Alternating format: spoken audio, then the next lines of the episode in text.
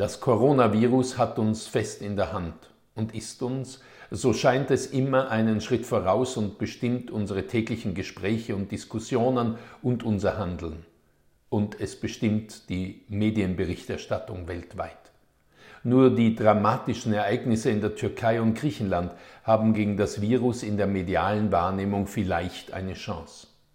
Verschwörungstheorien beginnen zu grassieren und Millionen von Fake News über das Virus werden produziert und abgesetzt.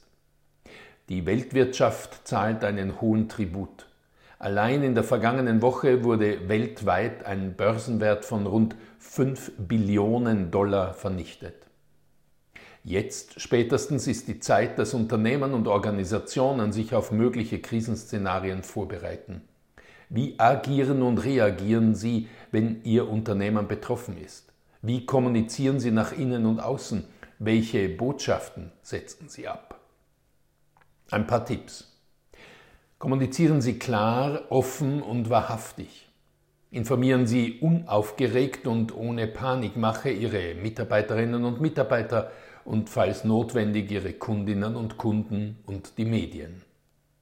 Wenn Ihr Unternehmen geschlossen wird, die Produktion nicht mehr aufrechterhalten werden kann, eine Vielzahl von Mitarbeiterinnen und Mitarbeitern unter Quarantäne stehen, schützen Sie durch Art, Inhalt und Botschaft die Reputation Ihrer Marke, Ihres Produkts, Ihres Unternehmens. Kommunizieren Sie so, dass Ihre Botschaften nicht nur wahrhaftig sind, sondern auch geglaubt werden. Bedenken Sie, Oftmals sind nicht die Tatsachen wichtig, sondern die Meinung darüber. Erklären Sie, was sich ereignet hat, erklären Sie aber auch und sofort, was Sie alles getan haben, um eine weitere Ausbreitung des Virus zu verhindern. Und vergessen Sie nicht, sofern es stimmt, darauf hinzuweisen, dass von Ihren Produkten keine Gefahr ausgeht. Vor allem bilden Sie einen Krisenstab in dem alle Informationen zusammenlaufen und Entscheidungen gefällt werden.